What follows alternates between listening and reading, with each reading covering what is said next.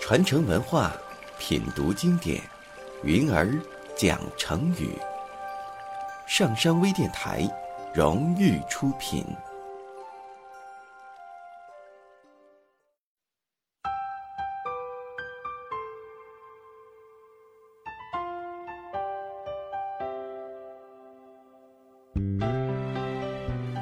范仲淹是我国北宋时期非常著名的政治家、军事家和文学家。在他小的时候，家里很贫穷，所以他更加刻苦学习，博览群书。他曾在湖南省的岳阳楼题写过“先天下之忧而忧，后天下之乐而乐”的千古名句。经过刻苦攻读。他在当时的科举考试中考中了进士，做了几年地方官之后，被任命了比较重要的官职。身为朝廷的重臣，范仲淹却始终保持着正直、待人谦和的作风。同时，他也很善于选拔人才。他在杭州做知府的时候，很关心城中的文武官员，很多有才能的官员。都被他举荐，得到了可以发挥自己才干的职务。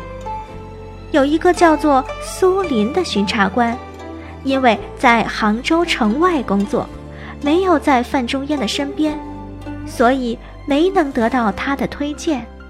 一次，苏林因为公事见到了范仲淹，便趁这个机会给范仲淹写了一首诗。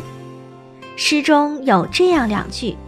近水楼台先得月，向阳花木易为春。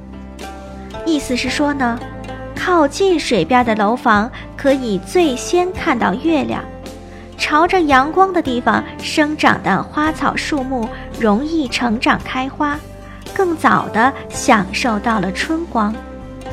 苏林借这首诗表达了自己的不满。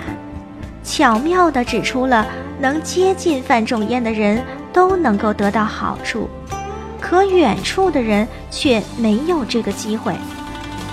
范仲淹看了这首诗之后，哈哈大笑，心领神会。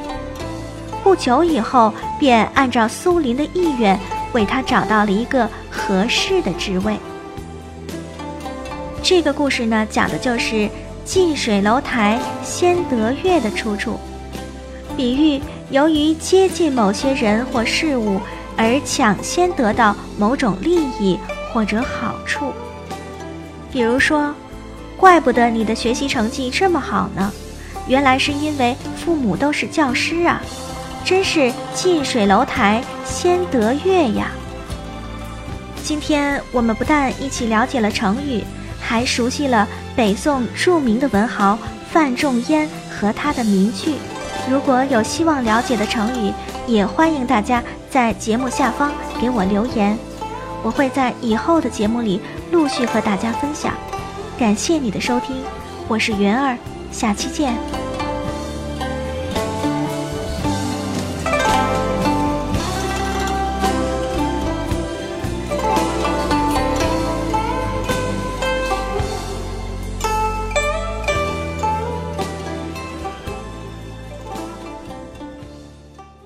下载喜马拉雅手机应用或登录微信搜索“上山之声”或 SS Radio，关注上山微电台，听友 QQ 群二五八二八二六，让我们一路同行。